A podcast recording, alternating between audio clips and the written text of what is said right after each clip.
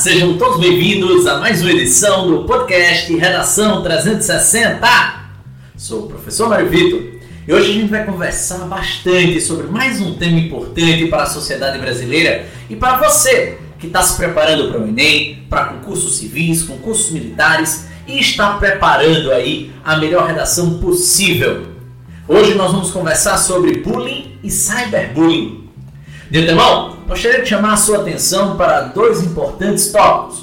O primeiro deles é para que você nos siga nas nossas redes sociais, especificamente no Instagram, arroba na reta do Enem. É, o arroba na reta do Enem vai trazer para você todas as novidades do podcast Redação 360.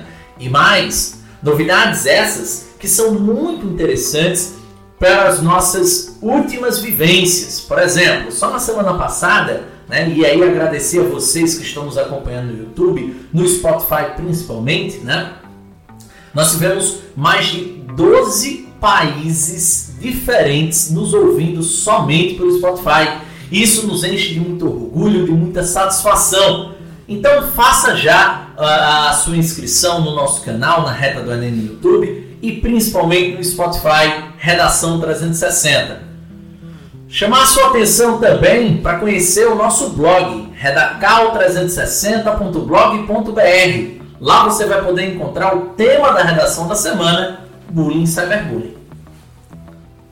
Agora sim, né, nós vamos começar o nosso podcast trazendo o nosso convidado super especial, ele que já participou de vários podcasts conosco, o meu querido amigo e psicólogo uh, escolar e clínico, o querido Cleanto Vanderlei Neto. Bom dia, boa tarde, boa noite, Cleanto.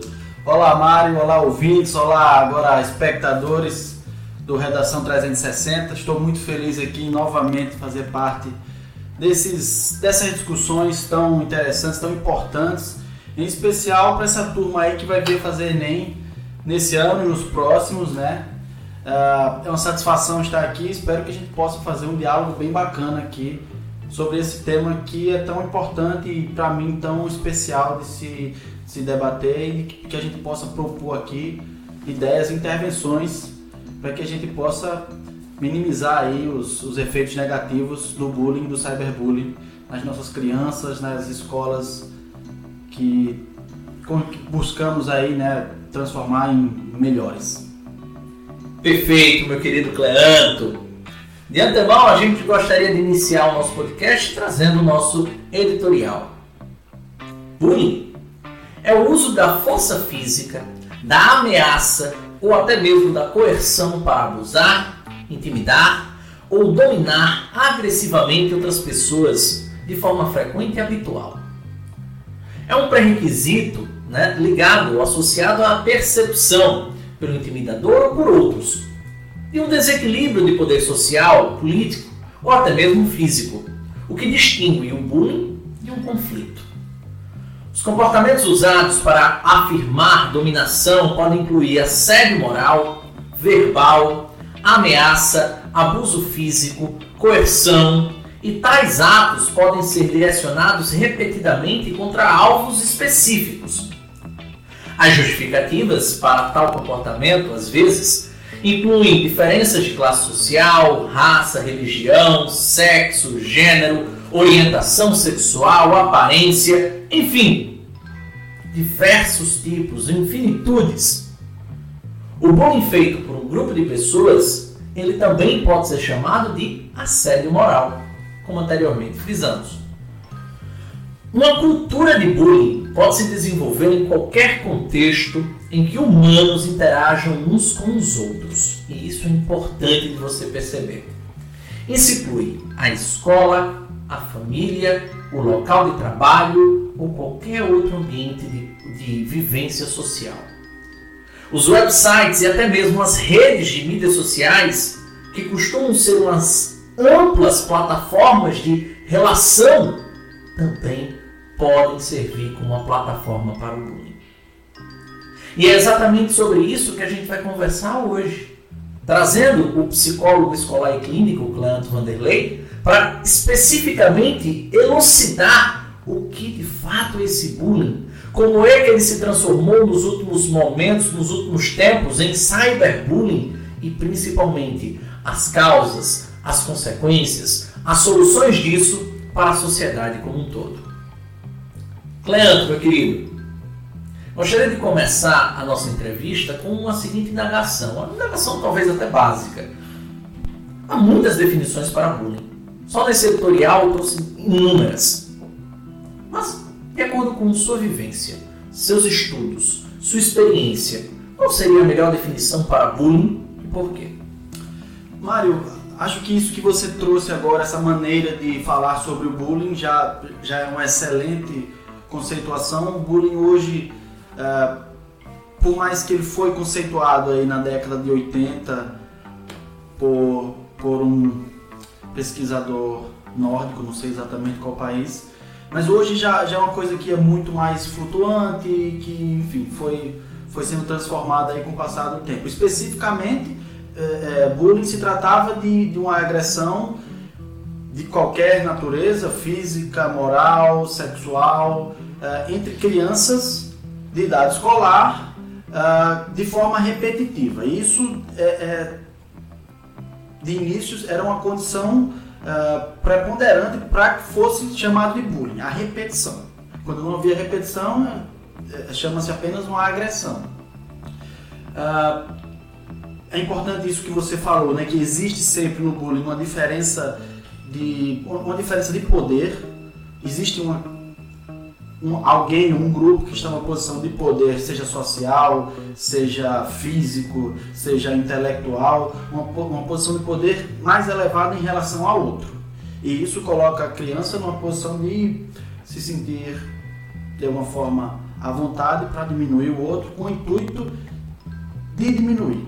existe no bullying também, é, é né, uma condição preponderante também, uh, três agentes: a vítima, o agressor e os espectadores para ser chamado de bullying, isso é necessário. Então, por mais que a coisa tenha se transformado, a gente hoje em dia até consegue esticar isso para uma relação entre adultos, mas é necessário que haja esses três agentes: a vítima, o agressor e os espectadores.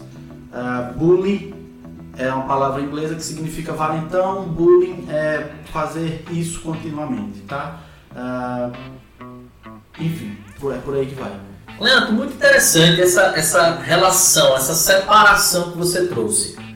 Necessariamente precisamos ter um público espectador, ou seja, esse, público que está ao redor? Sim, Mário.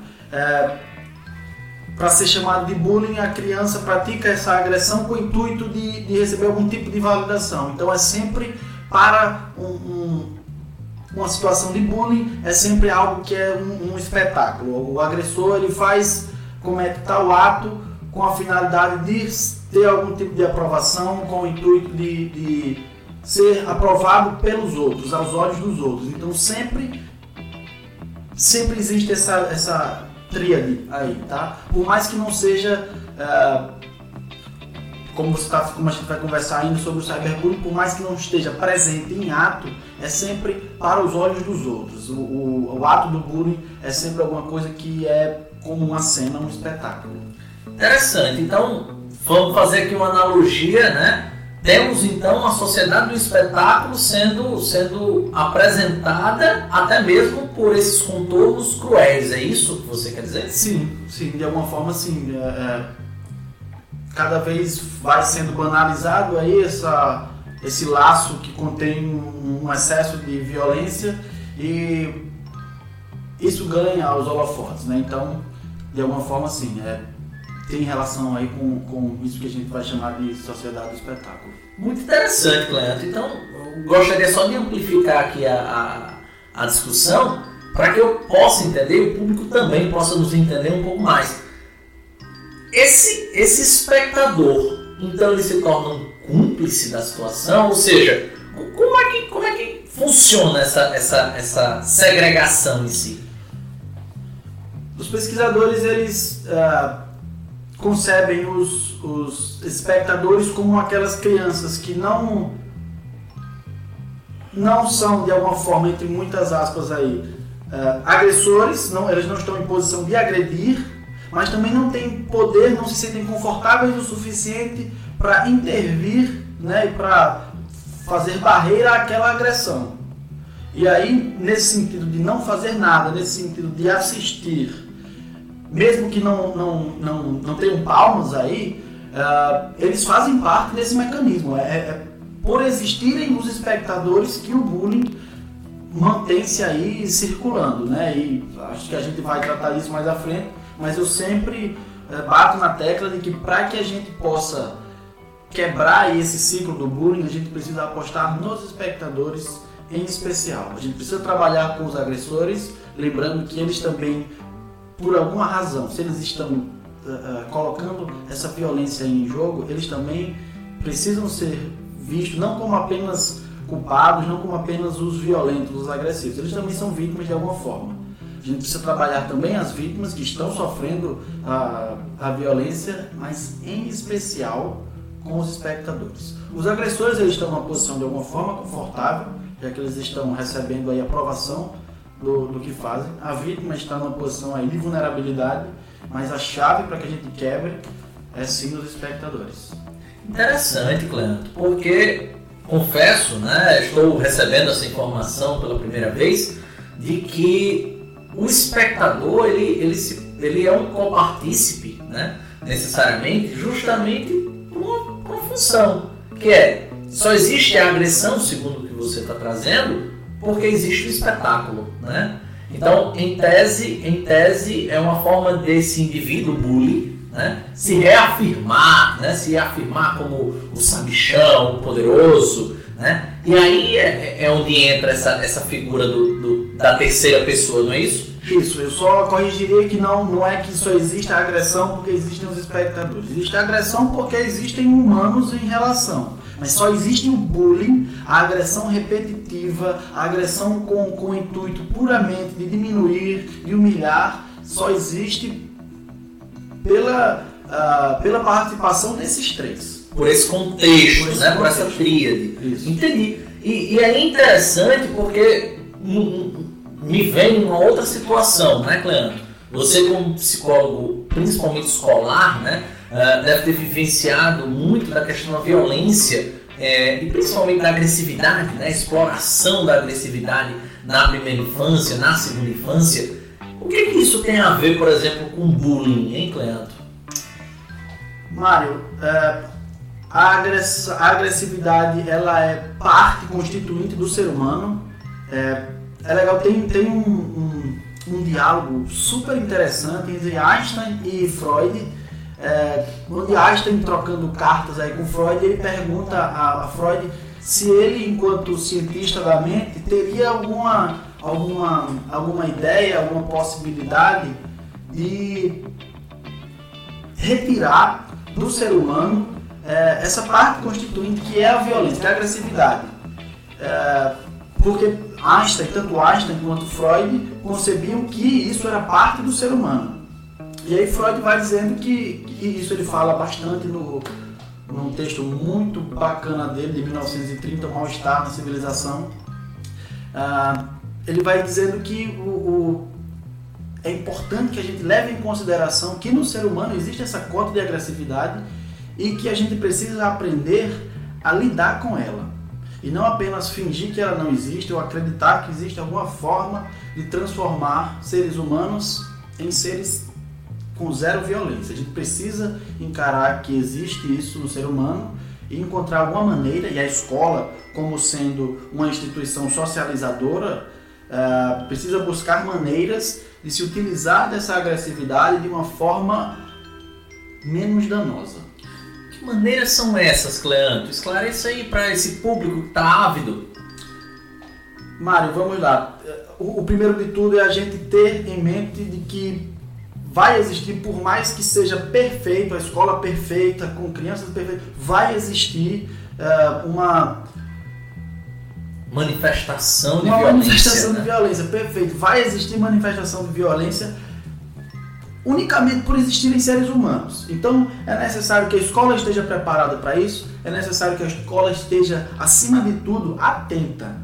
Porque o, o importante é isso, as crianças estão ali para aprender tanto os conteúdos acadêmicos quanto é, questões sociais. É importante que a escola e todos os atores aí adultos estejam atentos para sempre que essa manifestação de violência seja colocada em jogo, a escola esteja preparada para de alguma forma contornar e, e, oferecer às crianças maneiras de utilizar essa violência, de, de explorar, de uh, expressar essa agressividade, maneiras que não venham a ferir os outros, maneiras que não venham a, a, a machucar nem a si nem a ninguém. Eu acredito eu, né, a prática esportiva, principalmente em grupo, né, auxilia, a questão da, das atividades coletivas, né, Cleanto, principalmente nessa primeira infância, na segunda infância, né, o quanto que isso precisaria ser muito mais explorado e o quanto que hoje, né, na situação em que estamos de isolamento social, de quarentena, o quanto que isso acaba sendo um complicador para o desenvolvimento psicossocial, talvez, dessa criança, não é isso? Isso, sem dúvida. É, a prática esportiva é muito importante. Oferecer maneiras aí da criança uh, explorar sua competitividade de uma maneira sadia, mas em especial de oferecer às crianças uh, modelos para se resolver conflitos. Acho que o bullying, para além de falar da agressividade, fala em especial da intolerância. Acho que aí é a chave, porque as crianças se tornam agressivas, se tornam bullies quando elas enxergam na outra, no rosto do seu semelhante, alguém defeituoso. Freud dizia, no, fala no, no, no mal-estar, inclusive, é, que a sociedade ela se estabelece pelo, por aquele mandamento lá de amar o outro como a si mesmo. Isso, por si só, aos meus olhos, já é problemático, né? Porque ah, nós mesmos temos partes que não gostamos, que odiamos e que amamos. Então, amar o outro como a si mesmo, por, só por isso, só pelo seu próprio conceito, já é, é traz consigo possibilidades aí de agressividade, de violência, de ódio. Quando a criança enxerga no seu semelhante alguém defeituoso, alguém deficiente, alguém uh, que está errado, isso coloca uma questão na sua própria identidade. Porque se o outro, que é meu semelhante, eu enxergo como defeituoso, tem algo em mim que eu também não suporto, algo estranho em mim que eu também não suporto. Poxa, interessante demais, Cleandro. E aí isso me traz né, algumas, algumas realidades, digamos assim, alguns eventos mundiais, principalmente, né, como o massacre de Columbine, uhum. né, uh, em que aqueles jovens né, que acabaram cometendo um massacre, eles muito provavelmente não, não se permitiam nem se aceitavam da maneira como eles eram, enfim. E aí eu gostaria de, de, de trazer essa questão para a pauta, né, para a nossa conversa, Cleandro. Por exemplo, esses casos, principalmente nos Estados Unidos da América, após Columbine, ganharam grande repercussão. Você poderia contar um pouco mais sobre isso, essas vivências e principalmente, será que há, Cleanto, a seu ver, a seu modo de enxergar, uma condição que seja, uh, como é que eu posso dizer, repetitiva nesses casos? Vamos lá, vamos devagarzinho. É, a história de Columbine é uma história bem marcante. Acho que você tem muito mais propriedade para falar o que é que foi a história de Columbine, o massacre de Columbine. Né? Nós já discutimos um bocado, eu e você. Eu sei que você conhece a fundo a história. É, e a gente sabe que o, o, o, massacre de Columbine, a ignição ali foi, foi o bullying que aqueles dois meninos sofriam. É óbvio que não é apenas por terem sido, terem sido bulinados, terem sido vítimas de bullying, que aqueles meninos uh, cometeram um massacre. Mas aquilo fez-se em parte. É, é, muito interessante. Os, os Estados Unidos eles, eles, têm um número aí de, de, de school shooting, que eles chamam, muito mais elevado do que qualquer outro lugar do mundo. E isso é uma uma coisa absurda. O número deles é dezenas de vezes maior do que nos outros países. Uh, isso né, diz de uma sociedade que é extremamente competitiva, extremamente agressiva e extremamente armada. Eles têm esse apreço, né, eu não conheço bem a sociedade americana, mas o que a gente pode ver é que eles têm um apreço muito, muito forte aí por armas e o acesso às armas é, é muito fácil. Uh, acho que na maior parte dos outros lugares do mundo, o acesso a armas aí de grande porte, armas, sei lá, automáticas, é muito mais restrito do que é nos Estados Unidos. Mas aí eu, eu chamo a atenção aqui no Brasil o que aconteceu com Suzano, em Suzano, né? Uhum. Uh, com armas até mesmo de, de, de, idade média, né? E eu chamo a atenção, né? Cleandro falou da, da questão do massacre Columbine. O massacre Columbine, gente, ele é muito bem retratado no filme. E eu já estou trazendo um momento cultural, né? para o início do podcast de hoje, para o meio do podcast de hoje, é, com o filme Elefante né? É um filme espetacular. Agora, se você não tiver um estômago muito uh, bom, não assista. Só assista se você tiver muita uh, vontade, curiosidade de entender a situação. Uh, o massacre de Columbine ele se deu essencialmente pelo bullying e por jovens que não conseguiam explorar não só sua agressividade, como qualquer outro tipo de coisa que um jovem vive. Né? Não conseguiam explorar sua sexualidade, não conseguiam explorar suas amizades, não conseguiam explorar suas uh, questões internas, externas e se potencializa com bullying. Né? É a questão. Não é porque este jovem ou aquele determinado jovem tem algum tipo de, de não diria nem transtorno, né? mas dificuldade de, de inserção social, porque qualquer indivíduo tem esse tipo de dificuldade, isso é uma questão anômala ao ser humano, né? Uh, que ele vai cometer um ato como o que ocorreu em Columbine.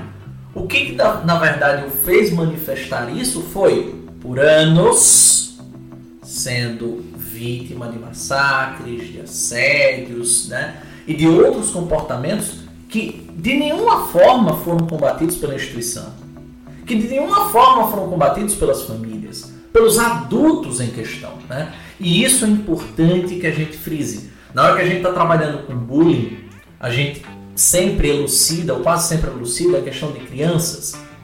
E crianças não são detentoras nem mesmo de si, muito menos de uma sociedade. Então é necessária a ação é, é firme né, de quem precisa de fato agir, os adultos. Os adultos em questão na escola, os adultos em questão em casa, enfim. Mário, é, você falou sobre o, nem a escola nem a família pôde combater é, a violência lá dos meninos de Columbine e eu acrescentaria que nem, nem combater nem acolher, porque para essas crianças é tão importante quanto acolhendo essa, essa violência, essa, esse sofrimento que de alguma forma é, é a expressão de um sofrimento, esse, essa violência aí em exagero, é, quando a gente quando se tornar possível acolher isso, a gente estará combatendo. Mas é pelo acolhimento. Se a gente mantiver essa lógica aí de punir e, enfim, de, de depois de um ato pune-se a pessoa ou o grupo que cometeu aquele ato, a gente está mantendo aí o tempo inteiro essa lógica da punição e da, enfim, dessa lógica de, de punir pelos atos feitos. São crianças, então... Quase vigiar e punir de, de, de futuro. Pois é, né? pois é. E, isso, para as crianças, é, um, é, é, é, tão danoso quanto. Mas é interessante, Cleto. Voltemos à tríade. Você falou em acolhimento. Uhum. A gente vai acolher a quem? A quem é vítima, a quem é agressor, a quem é espectador. Como é que funcionaria isso? Mário, olha só, é, eu assisti há um tempo atrás uh, um vídeo, uma, uma, uma aula de Viviane Moser, que é uma grande pensadora da educação contemporânea aqui do nosso país. Uh, e ela falava de um paciente dela, Viviane Moser também psicanalista, ela falava de um paciente dela que, que falava o quanto era danoso, o quanto poderia ser danoso o, o ato dos professores sempre que, que observam uma agressão, entre pares, quando eles tomam partido exclusivamente dos, das vítimas. E esse paciente Viviane Mosé dizia que isso é negativo, é danoso para a vítima, porque isso coloca a vítima em posição sempre de vulnerabilidade. Ele é o vulnerável e o outro é o poderoso, o agressor é o poderoso. Uh, ele está precisando de alguém que o ajude e o outro não. E aí esse, esse garoto fala assim, uma criança nova na escola vai querer fazer parte do grupo da vítima, que, que é vulnerável, que é frágil, ou do agressor. Isso é problema. É preciso acolher a todos, porque se não for colocado todos enquanto iguais, a gente mantém a estrutura de um mais forte e um mais fraco. O que ela argumenta aí enquanto uh, uma possibilidade de saída, de quebra dessa lógica, desse ciclo, é a tentativa, e ela, e ela diz, né, muito especificamente, isso precisa, não adianta a gente tentar colocar isso na cabeça de um, de um adolescente de 16 anos, isso precisa vir de trás do fundamental, da base, e que quando o outro, quando uma criança, quando um aluno apelida, quando o aluno agride, quando o aluno fala do outro, ele está dizendo de algo de si. Tá? Existe um abismo entre um sujeito e um outro sujeito. É impossível o outro saber de mim, ele só sabe de si. Então precisa ser educado. Os, os professores, desde cedo, precisam educar as crianças que quando Pedro fala de Paulo, Pedro está falando de si e não apenas de Paulo. Isso é impossível. Tá? Isso precisa vir da base, essa ideia precisa vir na base para que as crianças se tornem donas do que são e donas do que da sua identificação, tá? A gente está sempre se identificando de forma de espelho, tá? Através do olhar do outro, mas precisa ficar claro para as crianças, elas precisam ter no mínimo o vislumbre de quando um fala de mim, ele está falando de si. Perfeito, Cleanto. É muito bem explicado, muito interessante né? E acredito eu que foge totalmente do que o senso comum crê, né? O senso comum sempre vai uh, abraçar a vítima, né? Uh, e digo por mim, quantas e quantas situações eu abracei a vítima em uma sala de aula, fazendo isso de uma maneira que, a, seu modo de vista, talvez seja equivocada, né? É, não, não, não equivocada. O, a ideia que ela tenta passar é que isso não pode, o, a atitude, o ato do professor não pode se fechar em colocar a vítima enquanto uh, vulnerável. Vulnerável. Precisa não pode ser, não pode ser exclusiva pode para. Ser isso. Não é, pode, o, o ato do professor não pode ser exclusivo a coisa de tomar o lado do, da vítima e manter ele na, enquanto vítima. Precisa ser essa outra questão de, de lembrar a todos que quando eu falo de você, eu estou falando de algo que eu não suporto. Uh, isso precisa também ser dito, mas é necessário sempre que o professor vê algum tipo de, de agressividade sendo expressa em sala de aula, de se intervir, né? não, não deixar passar é terrível. Perfeito, perfeito, querido. Inclusive, uh, ampliando essa, essa questão, né? a gente falou agora há pouco sobre os comportamentos, falou sobre essa quase, como é que eu posso dizer, uh, necessidade urgente de, de, ação em relação a, a, a, aos adultos, seja no ambiente escolar, seja na família, e principalmente olhar para a tríade, né? não olhar apenas para a vítima, como corriqueiramente, ou até tempos depois, né? no início se olhava muito para a vítima, depois passou-se a olhar para o agressor, né? vandalizou-se demais esse agressor, né? E, e, hoje você trouxe essa, essa necessidade também de se olhar para aquele que é o espectador, né? E isso como um grande diferencial, talvez abrindo um caminho, né? abrindo um horizonte que talvez a gente nunca tenha emergido para solucionar esse problema. Mas antes disso, Leandro, eu gostaria de, de incitar uma outra situação. Né? A gente falou muito de bullying até o momento, em nenhum momento falou de rede social, em nenhum momento falou de cyberbullying. Como é que você vê o cyberbullying como uma. Como, como é que você vê o cyberbullying uh, nos dias atuais? O que, que ele traz de problemas para a sociedade e principalmente para essas crianças? Veja bem, Mário, se a gente já tinha um problemão dentro das escolas, dentro dos muros das escolas, com, com, a, com a questão da agressividade entre pares, é, a partir aí do boom das redes sociais, a gente está com um problemão ainda maior. Né? É difícil falar de cyberbullying porque nós estamos começando a tocar nisso agora.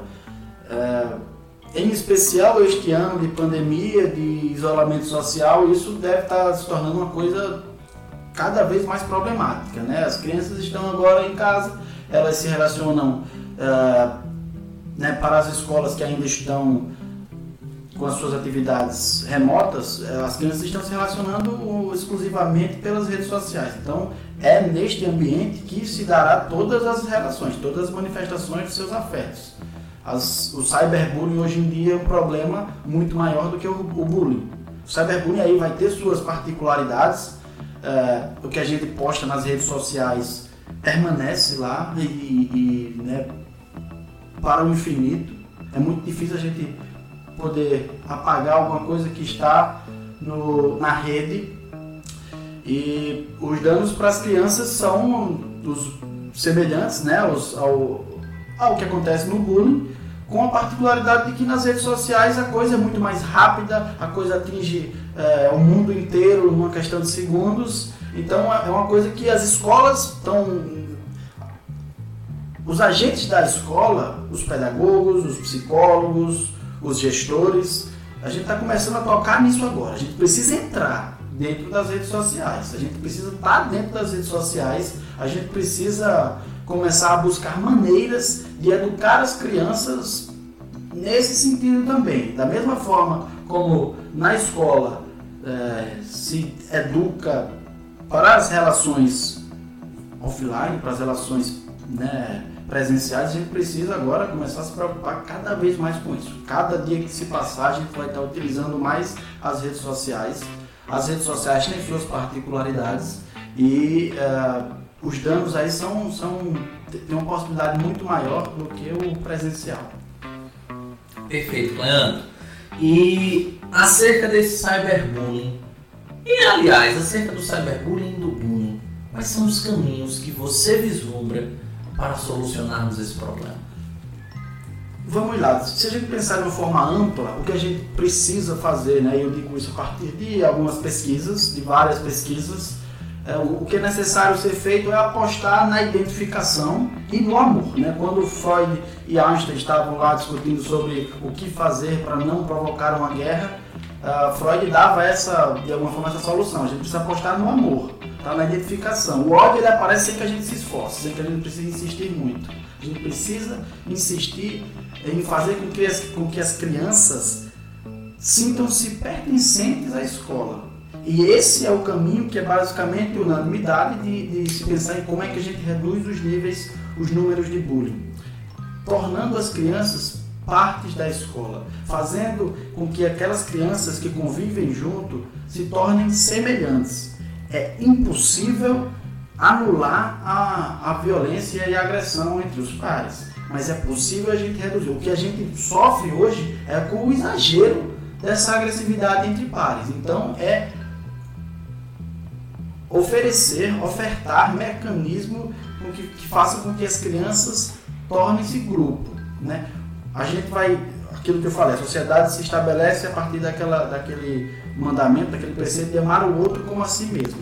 A gente escolhe os outros que são dignos de nosso amor e os outros que não são dignos de nosso amor e que isso torna o caminho mais fácil até para você é, jogar para ele todo o ódio. Então, a escola precisa fazer força. A escola é uma instituição socializadora, precisa oferecer maneiras de criar grupos, de fazer com que as crianças se unam, tenham grupos e que possam criar os conflitos serão criados, mas a escola precisa ensinar maneiras de uh, com que os grupos, com que as crianças solucionem conflitos de maneira pouco violenta, o mínimo de violência possível.